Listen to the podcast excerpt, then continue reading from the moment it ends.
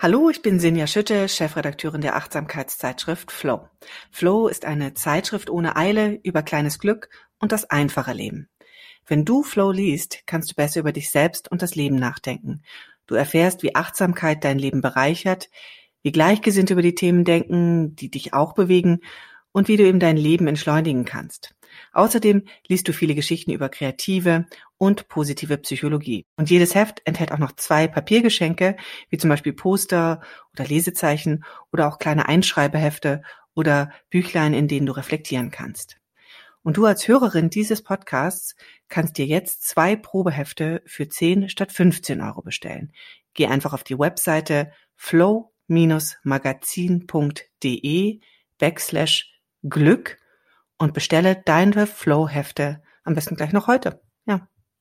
Viel Spaß damit.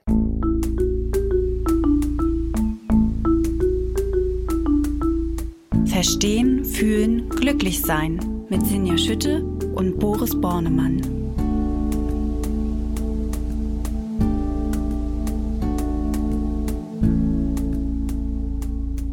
Hallo und herzlich willkommen zu Verstehen, Fühlen, Glücklich Sein, dem Achtsamkeitspodcast. Auch in diesem neuen Jahr, wie immer, mit Dr. Boris Bornemann. Er ist Achtsamkeitstrainer, wie immer noch, und Neurowissenschaftler. Hallo Boris nach Berlin. Hallo Sinja in Hamburg und Sinja Schütte ist die Chefredakteurin der Achtsamkeitszeitschrift Flow. Ja, und wir möchten immer noch in dieses neue Jahr starten mit einem klassischen Achtsamkeitsthema, dem Anfängerinnengeist. Ja, ich habe mich jetzt konzentrieren müssen. Häufig sagt man ja Anfängergeist, aber wir wollen es ja offen angehen und dann sind es eben auch die Anfängerinnen, die mit einem Anfängerinnengeist in dieses neue Jahr starten. Boris, magst du uns einmal erklären, was ist denn der Anfängerinnengeist in achtsamer, ja, in der achtsamen äh, Praxis? Von Suzuki Roshi, einem Zen-Meister, gibt es das Zitat, Zen-Geist ist Anfängergeist. Da sehen wir, das scheint eine zentrale Rolle zu spielen, vor allen Dingen im Zen-Buddhismus. Und was ist damit gemeint? Wir könnten sagen, es ist eine Geisteshaltung, die von möglichst wenig Grundannahmen geprägt ist. Also das heißt, möglichst offen mit frischem Geist auf die Welt zuzugehen, eben wie eine Anfängerin, ein Anfänger. Vielleicht manchmal auch ein bisschen wie ein Kind. Wir könnten auch sagen, mit einer neugierigen Grundhaltung, äh, gleichzeitig geprägt von einer Bereitschaft zu lernen. Also dazu gehört eben nicht nur die geistige Haltung, im Sinne von der Offenheit, da jetzt was erkennen zu können und Annahmen fallen zu lassen, sondern auch ein bisschen diese Herzensqualität von ja, Neugier, Verspieltheit, von auch Demut, zu wissen, wow, alles ist irgendwie doch immer wieder neu und ich kann da äh, immer wieder neu drauf zugehen und muss vielleicht auch immer wieder neu drauf zugehen, wenn ich wirklich im Tune bleiben möchte, wirklich feinfühlig im Tune bleiben möchte mit dem, was passiert. Das sind jetzt erstmal ganz viele für mich zumindest positiv besetzte Begriffe wie Neugier, Verspieltheit, auch Demut gehört für mich dazu, wenn wir darüber sprechen, schön oder in einer, in einer guten Form auf etwas Neues zuzugehen. Warum sollte ich denn, also ich meine, unabhängig davon, dass das alles schöne Geisteshaltungen sind, ist die Frage, warum sollte ich so denn auf Momente zugehen, auf Ereignisse zugehen, auf, auf Menschen zugehen?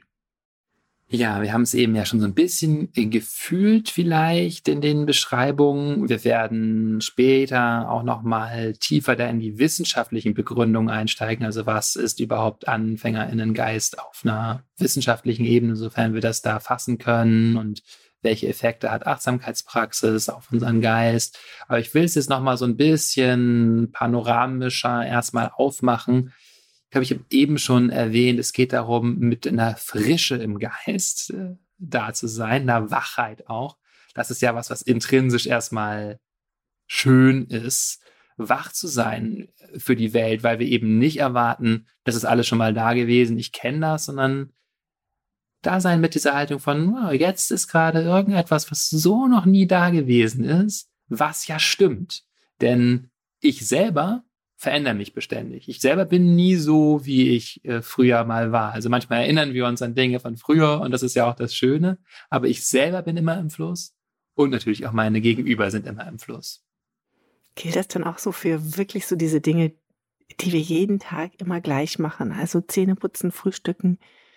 Ich selber bin zum Beispiel so jemand, ich esse total gerne immer das gleiche Müsli am Morgen soll ich auch darauf wirklich immer wieder zugehen und sagen, okay, wie schmeckt mein Müsli heute oder ja, ist das nicht auf die Alltagssituation gedacht? Ähm, natürlich müssen wir uns nicht anstrengen und es ist ja auch kein Muss, mit einem Anfängergeist drauf zuzugehen, auf die Dinge. Da wird es vielleicht sogar schon wieder sich pervertieren, sozusagen. Wenn wir jetzt den Zwang haben, immer wieder alles neu zu machen, dann haben wir nämlich in einer Sache nichts Neues, nämlich in dem beständigen Zwang, immer alles neu zu machen.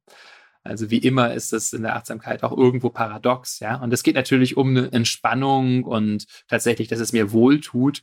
Und wenn du jetzt zum, vom Müsli redest oder morgens, ich mache übrigens auch irgendwie seit 15 Jahren oder so esse ich jeden Morgen ein ähnliches Frühstück mit Brot und Tomaten und äh, Oliven und Pasta und so, Tofu. Und es ist eigentlich immer das gleiche. Und das äh, variiere ich nur selten. Ähm, äh, das ist für mich auch in Ordnung. Das ist, äh, ist ja auch gut, Rituale zu haben. Auch die Meditation ist zum Beispiel ja auch ein Ritual ähm, oder eben das Zähneputzen. Das heißt, gewisse Dinge wiederholen sich natürlich. Wir müssen ja nicht immer uns selber total überraschen mit dem, was wir tun. Es geht vielmehr darum, wie wir es tun. Und da geht es um diese Frische, um diese Gegenwärtigkeit. Natürlich äh, auch wieder das Herzstück von Achtsamkeitspraxis von Anfängerinnengeist auch ist eine gewisse Geistesgegenwart oder Herzensgegenwart. Also wirklich mit dem, was ist, da zu sein. So wie es ist, in seiner Frische und Einzigartigkeit. Also vielleicht auch eher eine bewusste Wahrnehmung, denn eine permanente Veränderung und mich selbst immer wieder neu überraschen, wie du es gerade gesagt hast. Also nicht das Müsli muss verändert werden, sondern vielleicht einfach ähm, der Genuss des Müslis das ein oder andere Mal. Genau, es ist wirklich diese Grundhaltung, immer wieder äh, neu auf die Dinge zuzugehen. Und die ist um nochmal so einen Punkt zu betonen, warum das so eine wertvolle Haltung ist oder dass zum Beispiel auch im Zen so Zentrales betont wird. Die buddhistischen Pfade, die betonen immer unterschiedliche Aspekte, aber wenn man sich das genau anguckt, betonen natürlich Aspekte des Gleichen, nämlich einer heilsamen Praxis mit der Wirklichkeit zu sein. Und äh, diese Betonung führt uns auch wie alle Praxiswege in die Realität, ja, mitten rein. Wie John David-Zins Buchtitel ist, Full Catastrophe Living, ja, also richtig mitten rein in die ganze Katastrophe des Lebens. Es geht nie darum, der Realität auszuweichen oder sie sich irgendwie schön zu reden, sondern eben wirklich mit der Realität in Kontakt zu sein. Und dafür ist eben dieser Anfängerinnengeist so wertvoll, weil er ähm, die Realität zur Kenntnis nimmt, dass ich mich beständig verändere und mein Gegenüber sich beständig verändert. Und das hat ganz manifeste äh, Auswirkungen, auf die wir gerade in, vielleicht in der wissenschaftlichen Sektion nochmal mehr zu sprechen kommen. Aber auch hier nochmal eins, ähm, in Beziehungen ist das natürlich ganz zentral, dass ich mir selbst die Chance gebe, mich zu entwickeln und der anderen Person die Chance gebe, sich zu entwickeln. Wir wollen uns ja nicht festhalten und uns erstarren lassen in einem immer gleichen, wie Max Frisch sagt, du sollst dir kein Bildnis machen, auch nicht in der Liebe. Äh, macht man sich ein Bildnis, dann ist das das Lieblose, das ist der Verrat, also diese Vorstellung, die andere Person ist so und so. Denn damit bin ich nicht mehr wirklich offen und gebe dem anderen, der anderen Raum, sich zu entwickeln und ja, die Möglichkeit, sich zu entfalten. Wir sind nicht mehr wirklich in Kontakt. Ich sehe dich gar nicht mehr, sondern ich sehe nur noch das Bild von mir. Und das ist, da ist eben Achtsamkeitspraxis so hilfreich und wichtig, weil unser Gehirn per Default von der Werkseinstellung her sozusagen immer schnell versucht, die Dinge einzuordnen, zu fassen, runterzubrechen. Deswegen Vorurteile und deren ganze zerstörerische Wirkung. Wir wollen uns die Welt möglichst einfach machen und runterbrechen und wir wollen auch bei unseren nahen Beziehungen die möglichst schnell einsortieren und wissen, so und so sind die. Also es ist nichts Bewusstes, dass wir das wollen, aber unser Gehirn funktioniert einfach so. Ich möchte das möglichst äh, holzschnittartig runterbrechen. Die, von der kann ich Folgendes erwarten. Und dann ist das irgendwie sicher und abgegrenzt und ich muss mir da nicht mehr so viele Gedanken drüber machen. Und das ist natürlich, hat einen gewissen Wert. Natürlich wollen wir Menschen einordnen, aber es hat eben auch ganz schön viel äh, Collateral Damage sozusagen, nämlich, dass wir uns nicht mehr wirklich begegnen und uns damit nicht mehr lebendig fühlen. Ja, es ist ja auch eine Überlebensstrategie, was du gerade geschildert hast, dass wir in all den Informationen, die wir täglich bekommen, natürlich gewisse Dinge in Schubladen einordnen müssen, damit wir überhaupt weiter leben können und ja, in manchen Momenten auch die Geschwindigkeit halten können, die wir benötigen. Aber ich ahne immer mehr, worauf äh, du hinaus möchtest, nämlich dass es ja wirklich so dieses in den Moment kommen ist und wirklich die Dinge neu betrachten. Und nur dann können wir ja auch neue Erfahrungen machen und wieder jemanden neu wahrnehmen. Und gerade in der Liebe, wie du es so schön gesagt hast, ganz, ganz wichtig, glaube ich, wenn wir auch immer davon sprechen, in langjährigen Beziehungen, dass Langeweile eintritt, dass ähm, ja der Partner nicht mehr attraktiv genug ist und dass man sich in so eine ewige Dauerschleife der gleichen Gewohnheiten begibt, dann ist es ja vielleicht eine gute Idee, mal zu sagen, ich bin mal wieder die Anfängerin, ich begebe mich in den Anfängerinnengeist und gucke mir meinen Partner mal wieder ganz neu an, wie er sich bewegt, wie er auf dem Sofa sitzt, wie sie das Fenster öffnet, das Müsli morgens isst das kann auch ähm, eine sehr schöne Verlebendigung sein. Und davon hast du ja vorhin auch gesprochen. Wenn ich jetzt von Verlebendigung spreche, kommen wir natürlich schon dazu, wenn es sozusagen mein, mein tägliches Leben lebendiger macht. Das bedeutet, ich möchte ja diesen Anfängerinnengeist auch kultivieren. Wie starte ich da am besten, Boris? Es gibt verschiedene Praktiken, die ich machen kann, und wie immer ist es da gut zu gucken, was spricht mich an, worauf habe ich Lust. Es soll ja mit Freude geschehen. Und dann geschieht es auch wirklich und geschieht auch nachhaltig und effektiv. Also eine Art und Weise, diesen Anfänger in den Geist zu kultivieren, ist ganz klassische Achtsamkeitspraxis. Ähm, und da wirkt vor allen Dingen dieser Aspekt der Offenheit. Also ich setze mich hin und ich schaue wirklich, was ist denn jetzt los? Der Atem ist ein hilfreicher Anker eine hilfreiche Unterstützung oder auch andere Körperempfindungen oder auch Geräusche. Aber letztendlich geht es darum zu schauen, wie sitze ich denn jetzt gerade hier? Mit welchem Gefühl, mit welcher Stimmung? Und das Erstaunliche ist ja wirklich, das ist immer anders. Jeden Moment, äh, wenn ich 40 Jahre diese Praxis mache, ist es immer anders. Und, und es ist wirklich mehr wie, auch da können wir bemerken, unser Geist macht es sich gerne einfach und tut so, als wüssten wir, wie es uns geht. Und dann setze ich mich hin und stelle fest, ja, siehst du, guck mal, irgendwie beschäftigt mich dieses Gefühl. Also mein persönlicher Übungseffekt über die Jahre ist eigentlich was mehr, das dann schneller zu bemerken, also weniger schnell lange in einem Sumpf zu sitzen, sondern relativ schnell, aber dann häufig dennoch mit frappierender, äh, mit einem frappierenden Effekt zu merken, ja, so, ach, so fühle ich mich. Ja, das war mir gar nicht so klar weil das Gehirn es sozusagen fast wie in den Hintergrund geschoben hat. Und jetzt zu merken, ja, ach so, ich bin eigentlich doch traurig und verunsichert. Und damit sitze ich jetzt hier. Und da ist dieser Gedanke, der hält das so aufrecht. Und da kommt auch noch so eine Portion ähm, äh, Trauer über die Endlichkeit des Lebens mit oder so. Oder, ne, ich sage jetzt, er findet jetzt irgendwas, aber es sind ja immer wieder ganz andere Gefühle, die uns treffen. Und da äh, wirklich Achtsamkeitspraxis als eine Praxis zu verstehen, die Intimität herstellt mit der Lebenswirklichkeit. Und damit, ich möchte es einfach zitieren, weil du dieses schöne Wort eben benutzt hast, benutzt hast eine Verlebendigung, ein Eintauchen. Ja, es ist auch, wenn du das gerade so sagst, ich setze mich hier hin und ähm, erfühle mal, wie es mir wirklich geht. Es ist ja wirklich in vielen Momenten auch eine ganz große Chance, wirklich zu hinterfragen, wie geht es mir wirklich äh, mit einer Entscheidung? Wie geht es mir wirklich mit einem Menschen, mit dem ich mhm. zusammentreffe? Wie geht es mir in einem Raum? Ähm, wenn man wirklich, man findet ja zahlreiche Beispiele. Wenn ich in eine neue Wohnung komme, wie geht's mir wirklich mit dieser neuen Wohnung? Oder wenn ich in einen neuen Job komme, wie geht's mir wirklich mit dem neuen Job? Wie geht's mir mit, ja, mit Freunden, mit alten Freunden, mit denen ich zusammentreffe, wenn ich irgendwie eine Irritation empfinde? Und genau dort den Anfängerinnengeist einzusetzen, das bringt einen sicherlich weiter. Ähm, so verstehe ich dich jetzt zumindest an diesem Punkt.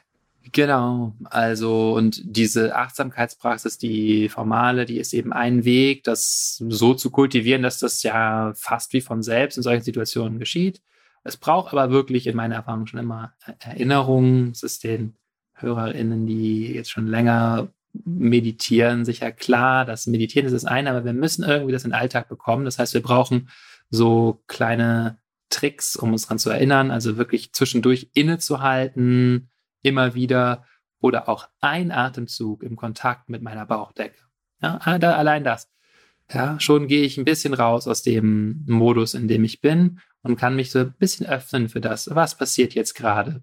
Und das, was passiert jetzt gerade, muss ich nicht nur so im Gefühl haben, sondern das kann ich wirklich auch als Frage stellen. Ich finde das sehr schön, sich Fragen mitzunehmen. Da haben wir hier auch schon mal drüber gesprochen, immer wieder ich weiß nicht, wir haben, glaube ich, ja, wir haben auch eine Frage über die Fragen gemacht, glaube ich, eine, eine Folge. Also ähm, äh, Fragen wie, was ist dies? Was ist hier wirklich los? Aber auch, äh, was passiert hier? Wer bin ich? Eine andere Frage, was ist Leben? Man kann mir auch einen Aspekt suchen, wo ich merke, das ist für mich gerade wichtig. Zum Beispiel, was ist Leichtigkeit? Und jetzt fragen, was ist denn jetzt Leichtigkeit? Wo erlebe ich denn jetzt gerade Leichtigkeit? In was zeigt sich das? ähm, im Erleben. Ja, wie fühlt sich das an? Also so eine Frage, die öffnet den Geist, die macht uns neugierig und wach und ist sozusagen wahrscheinlich das Zeichen, was den Anfänger in den Geist am besten ausdrückt, das Fragezeichen. Ich bin neugierig. Das heißt, das kann mir helfen, mit Fragen zu arbeiten und äh, vielleicht noch zwei andere Hinweise, die wir benutzen können, nämlich äh, Fragen nicht nur mit mir selbst, sondern auch Fragen mit meinem Gegenüber, wenn es um den Bereich Verlebendigung oder lebendig halten von Beziehungen geht, sind Fragen natürlich wichtig, den anderen immer wieder zu fragen, auch existenzielle Fragen. Äh, das kann ich in einem normalen Gespräch machen, dass ich schon drauf schaue. Ich möchte wirklich wissen, was beschäftigt die andere Person, worüber denkst du nach? was ist dir wichtig, welche schwierigen Gefühle gibt es vielleicht gerade bei dir, wo willst du hin? Äh, mm, ich kann das aber auch als eine Praxis machen, zu der ich mich wirklich formal verabrede. So ein Art Zwiegespräch, wo ich verabrede, ich höre dir fünf Minuten zu und dann hörst du mir fünf Minuten zu, ohne dass die andere, die Person mich unterbricht. Oder das Ganze vielleicht auch über eine halbe Stunde, immer so im Wechsel. Ähm, und wir können uns dazu Fragen stellen, wie ähm, sag mir, wie geht es dir wirklich mit mir? Eine sehr tiefgehende Frage aus dem sogenannten Zwiegespräch. Wie geht es dir wirklich mit mir? Und immer wieder deswegen neugierig werden auf, ja, wie ist denn unsere Beziehung gerade? Und man merkt schon, dass das ist so ein bisschen, das macht fast ein bisschen Angst, ne? Also, weil wir wissen dann nicht, was kommt dann da zum Vorschein. Aber es macht natürlich auch lebendig, denn wir zeigen dann, was uns eben gerade wirklich beschäftigt und ähm, hören auf, uns in unseren Bildern und Annahmen zu verstecken.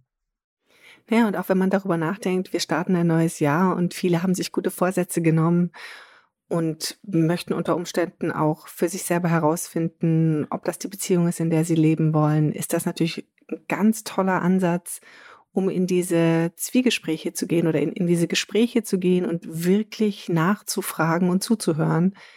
Und da ist man ja so ruckzuck wirklich bei den tiefgreifenden Themen, das äh, ist ein guter Neustart, finde ich, für ein neues Jahr in einer Freundschaft, in einer Beziehung. Das kann man sich äh, mit, auch mit Kollegen vorstellen. Also das ist ja wirklich auch gerade in diesen Zeiten, wo man sich häufig nur digital begegnet, vielleicht ein Moment der intensiven, des intensiven Neuentdeckens. Klar, also auch mit Kollegen da. Wir müssen natürlich immer schauen, wie viel Intimität ist möglich in dem Rahmen. Ich denke, wir dürfen als Achtsamkeitspraktizierende durchaus versuchen, die Grenzen ein bisschen zu erweitern und sagen, ich traue mich jetzt auch mal meiner Kollegin äh, vorsichtig und einladen, nicht interrogativ, sondern so, so offene Einladung, nochmal eine Frage zu stellen. Wie, wie geht's dir denn? Wie war denn das? Und äh, einfach da ins, ins Mitfühlen, in Empathie zu gehen. Ähm, genau, also so diese, diesen Anfänger in den Geist auch in den Interaktionen einzuladen. Und vielleicht als letzte Praxis, die wir hier nochmal benennen können, äh, eignen sich auch Gewohnheitsbrecher. Ähm, äh, Habit Breakers, solche, dass ich mir gezielt etwas vornehme, was ich mal anders mache. Also Klassiker ist da, ich nehme mal einen anderen Weg zur Arbeit. Das klingt trivial und ich glaube, warum wir es nicht machen, ist, dass wir uns fast gar nichts davon versprechen. Also denken, oh, dann nehme ich einen anderen Weg zur Arbeit, der dauert ja zwei Minuten länger. Aber wir können uns wirklich ja klar machen, wir, wir sehen dann etwas anderes und äh, das hat schon einen deutlichen Effekt auf uns. Wir müssen nochmal anders drüber nachdenken. Wir, wir sind mit neuen Reizen konfrontiert. Wir sind viel wacher, als wenn wir sozusagen im Zombie-Modus, im Autopiloten-Modus das immer Gleiche machen.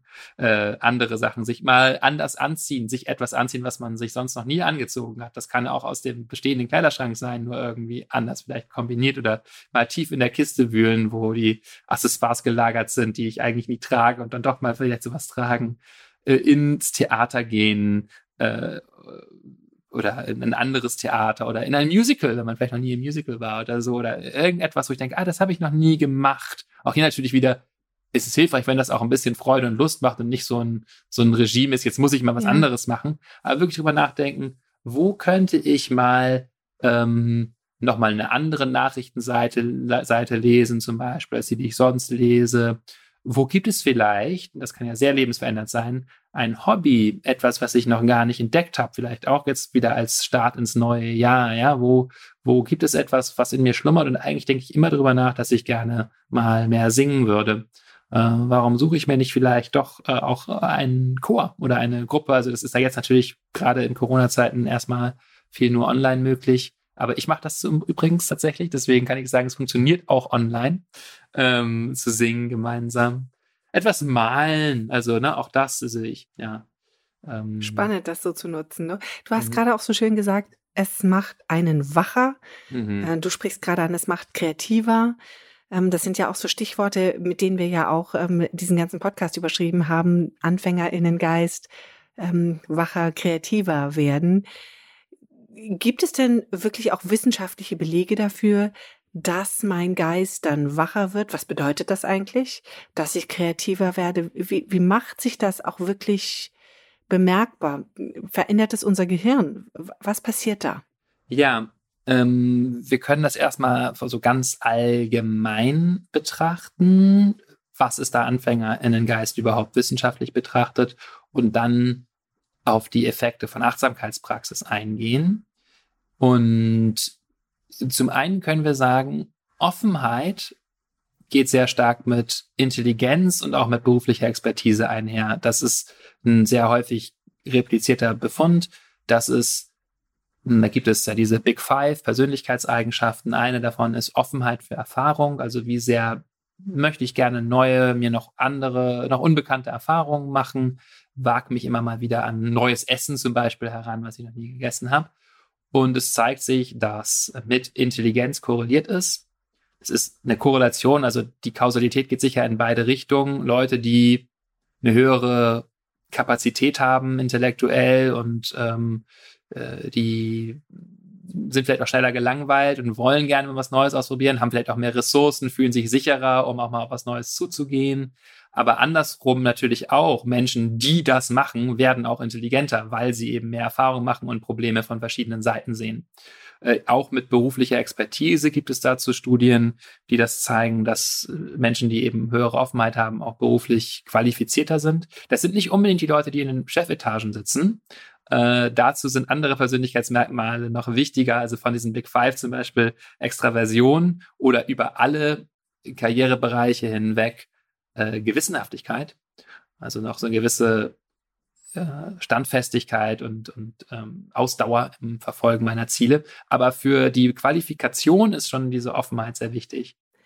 Du hast jetzt gerade gesagt, dass ähm, das natürlich direkt auch nachweisbar ist sozusagen oder in, in direktem Zusammenhang steht mit beruflicher Expertise, nicht ganz unmittelbar mit beruflichem Erfolg, Schrägstrich Karriere, aber mit einer gewissen ich sage mal, Offenheit kommt auch natürlich die Möglichkeit, mehr auszuprobieren, mehr zu wagen, voranzuschreiten.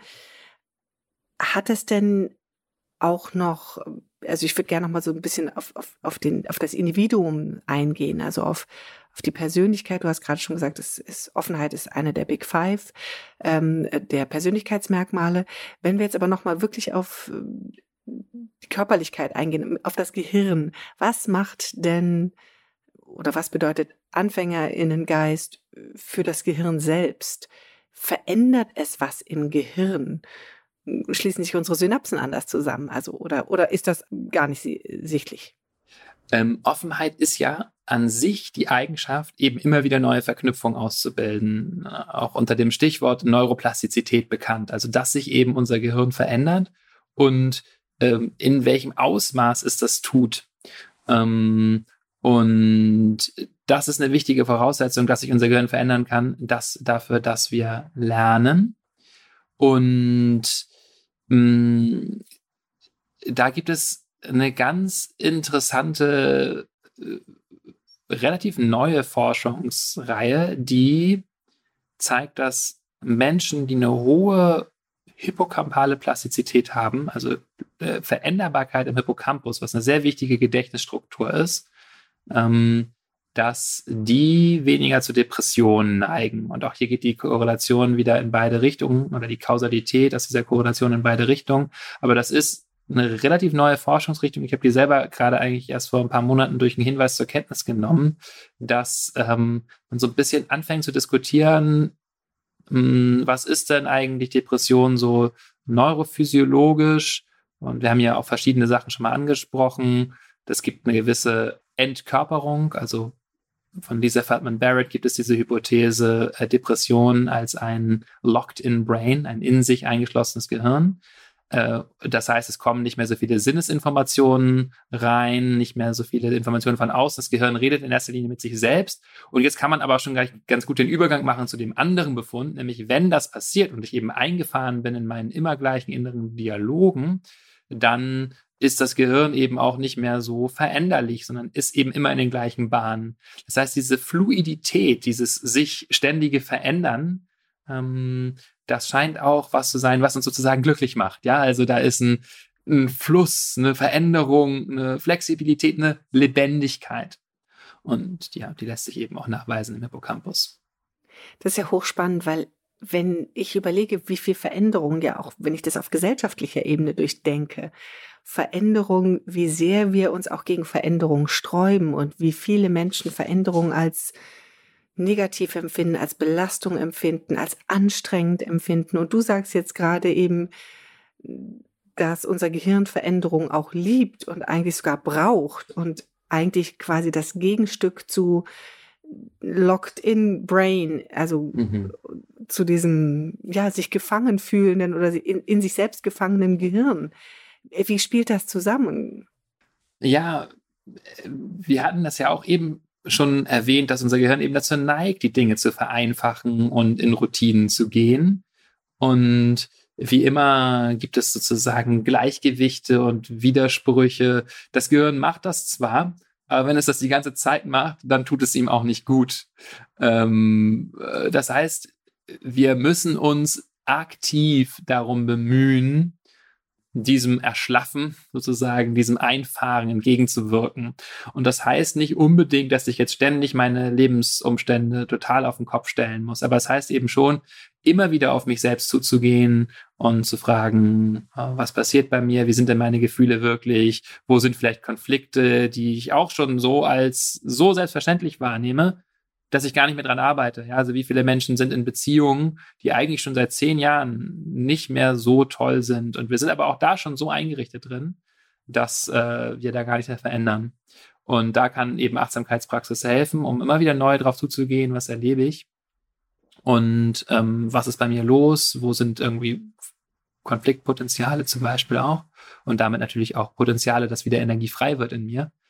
Und ähm, das und da kommen wir jetzt in den Bereich, was macht denn Achtsamkeitspraxis mit unserem Gehirn und unserem Anfänger in den Geist, hat sehr deutliche Auswirkungen auf unsere Gehirngesundheit und unser Gehirnalter. da gibt es eine Studie, wir verlinken natürlich wie immer alle Studien, die ich hier äh, zitiere in den Show Notes und gerade bei der ist es vielleicht wichtig, weil man sich fragt, wow, ist das wirklich so? Und ja, hier eine Studie in, in Neuroimage äh, publiziert von Forschenden aus LA, Canberra und Jena, die das Gehirnalter untersucht haben von Langzeitmeditierenden. Also hier waren es Menschen, die äh, seit im Schnitt seit 20 Jahren meditieren, 50-Jährige im Schnitt und dann halt welche, die da seit langer Zeit meditieren und andere, die nicht meditieren. Und jetzt äh, wird Machine Learning gemacht, ein in der Forschung ja immer mehr populärer Ansatz. Das heißt, da werden diese äh, Gehirne alle dem Computer gegeben und der Computer soll schätzen, wie alt das Gehirn ist.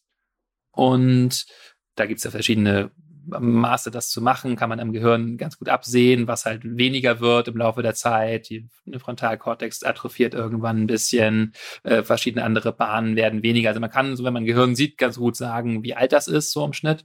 Und der Computer schätzt also die Gehirne äh, von Achtsamkeitsmeditierenden siebeneinhalb Jahre jünger als die von Menschen, die eben nicht diese 20 Jahre Meditationspraxis haben ja, das ist natürlich schon ein ganz erheblicher Effekt. Ähm, also, ich weiß nicht, wie häufig das repliziert wurde bisher, aber hier, also eigentlich in, wirklich in einer ganz gut ähm, gemachten Studie, äh, scheinen die Menschen jüngere Gehirne zu haben. Wir wissen natürlich auch nicht, möglicherweise ernähren die sich auch gleichzeitig gesünder und achten generell mehr auf sich. Also, das ist jetzt in so einer Querschnittstudie nicht eins zu eins klar auf die Praxis zurückzuführen, aber ja. Ist ja auf jeden Fall ein schöner Seiteneffekt. Und wenn mhm. äh, dich sozusagen ähm, das Meditieren dazu bringt, dich gesünder zu ernähren und im Endeffekt einfach sozusagen das Zusammenspiel von allem dazu führt, dass du ein ähm, ja nur ein fast zehn Jahre jüngeres Gehirn hast, ähm, dann ist das ja irgendwie ganz schön, äh, sage ich jetzt mal. Also ist das dann auch zusammenzubringen, also speziell mit der Achtsamkeitspraxis im Zusammenhang mit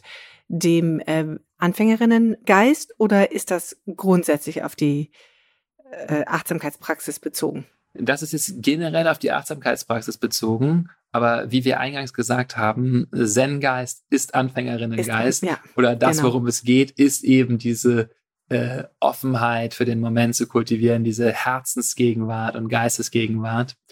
Und die äh, lässt sich auch an anderen Weisen noch feststellen und messen, dass wir ähm, zeigen können, dass Menschen, die eben auch tatsächlich durch Achtsamkeitspraxis erwerben, so verschiedene Studien, die zeigen, wie wir zum Beispiel feinsinniger werden, wenn man so eine ganz schnelle Folge von Reizen dargeboten bekommt, gibt es ein sogenanntes Aufmerksamkeitsblinzeln. Das bedeutet, ich soll zum Beispiel in diesem Strom von Zeichen immer auf die Zahlen achten.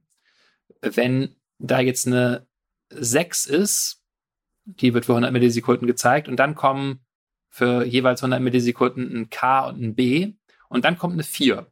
Ja, dann ist es so, dass Menschen in der Regel die 6 erkennen und dann aber die 4 nicht, weil sie sozusagen so mit der 6 beschäftigt sind und so sehr das Gehirn sagt, ah, da war es, ja, darauf sollte ich achten, die Zahlen, dass wir so ein Aufmerksamkeitsblinzeln haben. Also es ist sozusagen, äh, wird zur Aufmerksamkeit äh, gebunden.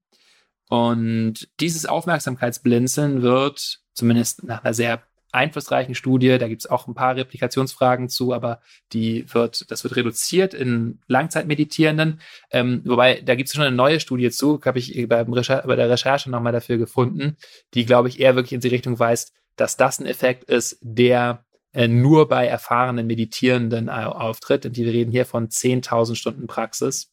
Also das sind wirklich ja, das ist eine ganze Menge. in der Regel Mönche oder Leute, die ihr Leben dazu verschrieben haben. Also diese jetzt sehr tiefgehenden ähm, sagen wir mal, Effekte auf unseren Anfängerinnengeist auf der Ebene, dass wir in 100 Millisekunden sozusagen schneller refreshen, was wirklich passiert kognitiv. Das braucht schon ein bisschen Praxis, aber es gibt Effekte, die sich auch schon nach so acht Wochen zeigen, zum Beispiel die, die verringerte emotionale Anhaftung. Das ist ja auch ein Effekt, der wie wir schon manchmal besprochen haben, bei Depressionen eine entscheidende Rolle spielt, dass ich nicht so sehr festhänge in den immer gleichen Emotionen und sie immer wieder reproduziere durch meine Gedanken. Und das wird auch geringer eben durch die Achtsamkeitspraxis. Es gibt so einfache Experimente, wo man einfach emotionalen Reiz sieht und dann soll man danach einen Knopf drücken und wenn das ein emotionales Bild war, dann ist man so ein bisschen aus der Bahn geworfen und reagiert langsamer. Und dieser Effekt wird von Achtsamkeitspraxis reduziert, heißt also auch die Emotion bindet weniger meine Ressourcen. Ich komme schneller wieder in den Moment, kann wieder schneller reagieren. Also ich gehe jetzt nochmal davon aus, also der Anfängerinnengeist, also der Beginner's Mind, ist ja eigentlich das Herzstück der Achtsamkeit. Und all das, was wir heute besprochen haben, an Vorteilen, an guten Effekten, die sowohl der Beginner's Mind als auch die Achtsamkeit insgesamt auf uns haben, hängen sogar eigentlich ganz zentral damit zusammen, im Moment selbst zu sein, im Hier und Jetzt zu sein. Und das ist ganz wesentlich dieser Anfängerinnengeist, der uns immer wieder dazu bringt, die Dinge neu zu betrachten, neu zu entdecken, neu zu bewerten für uns und eben nicht in so einer Dauerschleife der immer gleichen Einordnung ähm, zu landen und letztendlich natürlich auch unser Gehirn dazu zu bringen, nicht in dieser Dauerschleife sich einzuigeln, es sich gemütlich zu machen, sondern immer wieder rauszukommen, die Welt neu zu entdecken, den Moment neu zu bewerten und auch jedem Moment immer wieder die Chance zu geben, ja, ein guter Moment zu werden. Und ähm, ja, insgesamt führt es dazu, dass die, die Zahl habe ich mir natürlich gemerkt, das Gehirn, wenn man es denn lang genug praktiziert, ich fange da mal sofort an, dann schaffe ich es noch vor dem Lebensende, nämlich nach 20 Jahren, dass man ungefähr ein Gehirn hat, das 7,5 Jahre jünger ist. Also das ist ja eine schöne neue Zahl für mich. Habe ich denn was vergessen, Boris? Oder ist das ein bisschen die Quintessenz, die wir aus der heutigen, ähm, aus dem heutigen Podcast mitnehmen können? Ich finde, das ist äh, wie so oft sehr gut zusammengefasst. Ähm, es gibt noch ein, zwei Studien, die ich jetzt hier nicht zitiert habe, die vielleicht noch ganz interessant äh, sind zum Thema Problemlösen. Kann man in den Show Notes nachlesen. Also natürlich sorgt dieses, dieser Geist auch dafür, dass wir ähm, ja, ein bisschen kreativer einfach sind, mal wieder neu auf Dinge zugehen, neue Lösungen sehen. Aber von der Essenz ist das, glaube ich, äh, das Wichtigste, was du gesagt hast. Es geht um dieses Gefühl, diese Herzensoffenheit, diese Neugier, die immer wieder äh, das Leben neu beschaut und äh, dafür eben damit auch dafür sorgt, dass das Leben nicht langweilig wird, wir nicht erschlaffen und wir eben auch nicht so sehr festhängen in alten Mustern, denn da kommt ja ganz viel unseres Leids auch her, dass wir doch irgendwie immer alles wiederholen und das Gefühl haben, wir kommen nicht raus aus dem Immergleichen. Und da hilft es eben, aus das Leid herauszufinden, neu darauf zuzugehen und auch eben äh, in jedem Moment neue Freude zu finden, wie du es eben gerade schon noch so schön betont hast, auch äh, den Moment nicht nur frisch wahrzunehmen, sondern ich glaube, du hast sowas gesagt wie auch dafür zu sorgen oder immer wieder neu auch die Chance zu geben, dass es ein guter Moment werden möge. Ja, also insofern ist das doch die perfekte Podcast-Ausgabe für ein neues Jahr und gerade für das äh, beginnende Jahr 2022 mit all seinen, ja, doch auch Herausforderungen, nennen wir es mal so, eine gute Möglichkeit, hier auch jedem Moment die Chance zu geben, ein guter Moment zu werden. Das wünschen wir euch sehr. Vielen Dank, dass ihr uns zugehört habt. Und wir hoffen, dass äh, wir euch ein bisschen Anfängerinnengeist jetzt mit in dieses neue Jahr geben. Wenn ihr möchtet, könnt ihr uns gerne schreiben unter der Mailadresse podcast at balloonapp.de. Dann könnt ihr uns sagen, was ihr mal hier hören wollt, über was ihr mal äh, möchtet, dass wir sprechen oder was euch gefällt oder auch nicht gefällt. Und natürlich freuen wir uns auch über eure Bewertungen in der Podcast-App von Apple. Gebt uns Sternchen, dann finden uns auch ganz viele andere, die vielleicht diesen Podcast hören sollten oder wollen. Ja, vielen Dank fürs Zuhören und bis in zwei Wochen. Danke dir, Boris, nach äh, Berlin und tschüss für heute. Dankeschön. Tschüss.